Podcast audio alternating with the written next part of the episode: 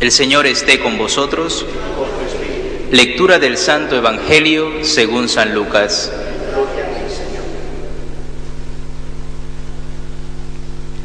En aquel tiempo, cuando Jesús terminó de hablar, un fariseo lo invitó a comer a su casa. Él entró y se puso a la mesa.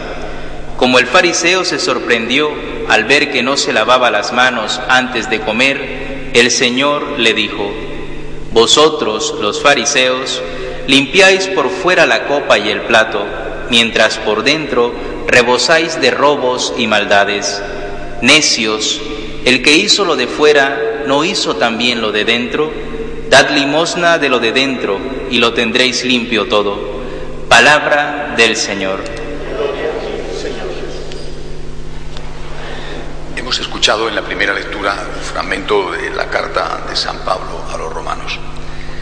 Eh, dice en este texto San Pablo que aquellos que presumían de ser sabios resultaron unos necios y que terminaron por adorarse a sí mismo, por caer en sus más asquerosos vicios, porque se alejaron del Dios verdadero. Es algo parecido a lo que está pasando ahora. Primero empezaron por decir que la palabra de Dios no era palabra de Dios.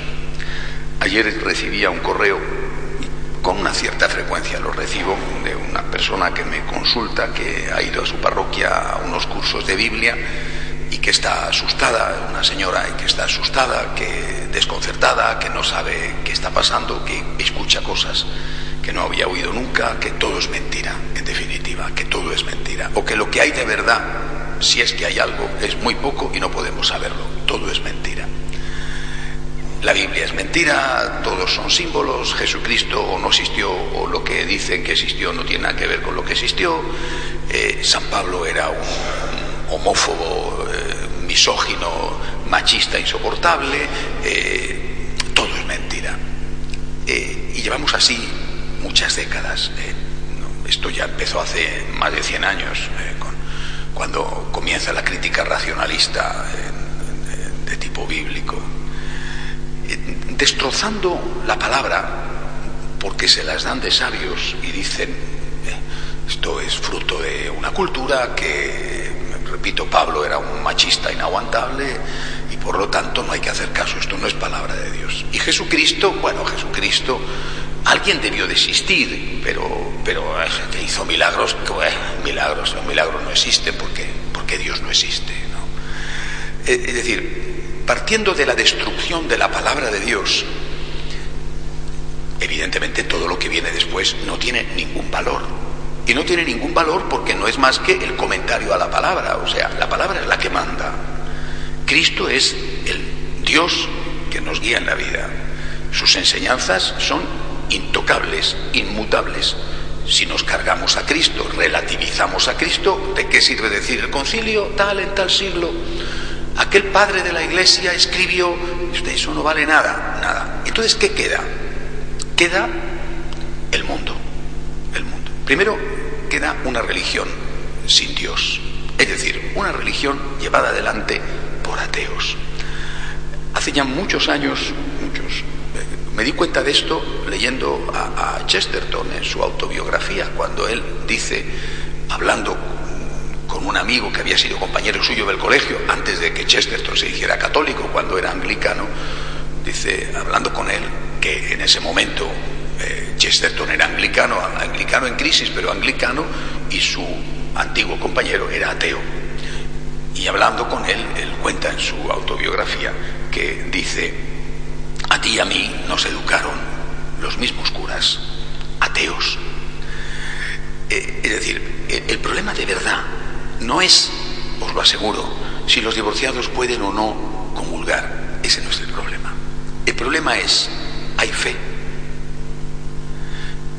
Porque de verdad, si no hay fe, si no hay fe en la existencia de Dios, si no hay fe en la divinidad de Cristo y por supuesto en su humanidad.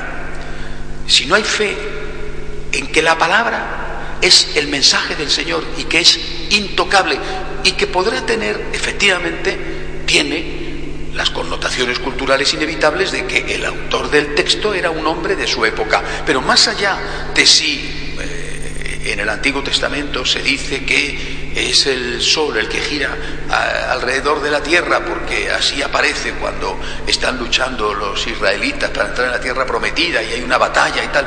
Más allá de eso, la Biblia, especialmente el Antiguo Testamento, no es un libro de ciencia pero es un libro de vida, es decir, ese mensaje es de Dios.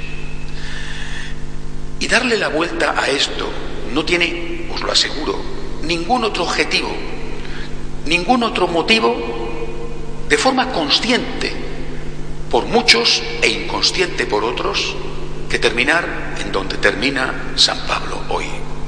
Abandonaron al Dios verdadero para adorar sus vergüenzas, para idolatrar justificar sus miserias.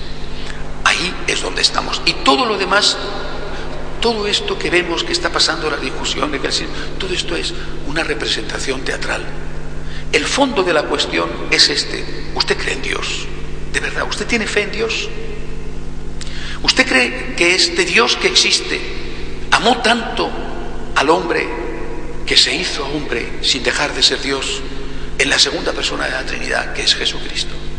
¿Usted cree que la palabra de Dios es palabra de Dios o es simplemente palabra humana?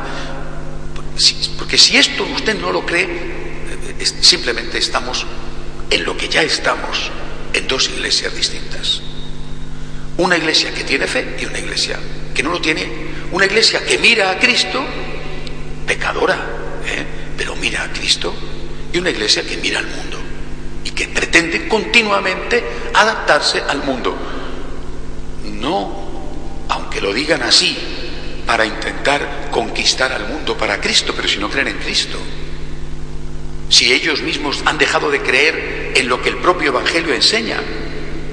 No, no están intentando conquistar al mundo para Cristo a base de poner el producto más barato para que vengan. Están intentando justificar sus propias miserias algunas bastante inconfesables.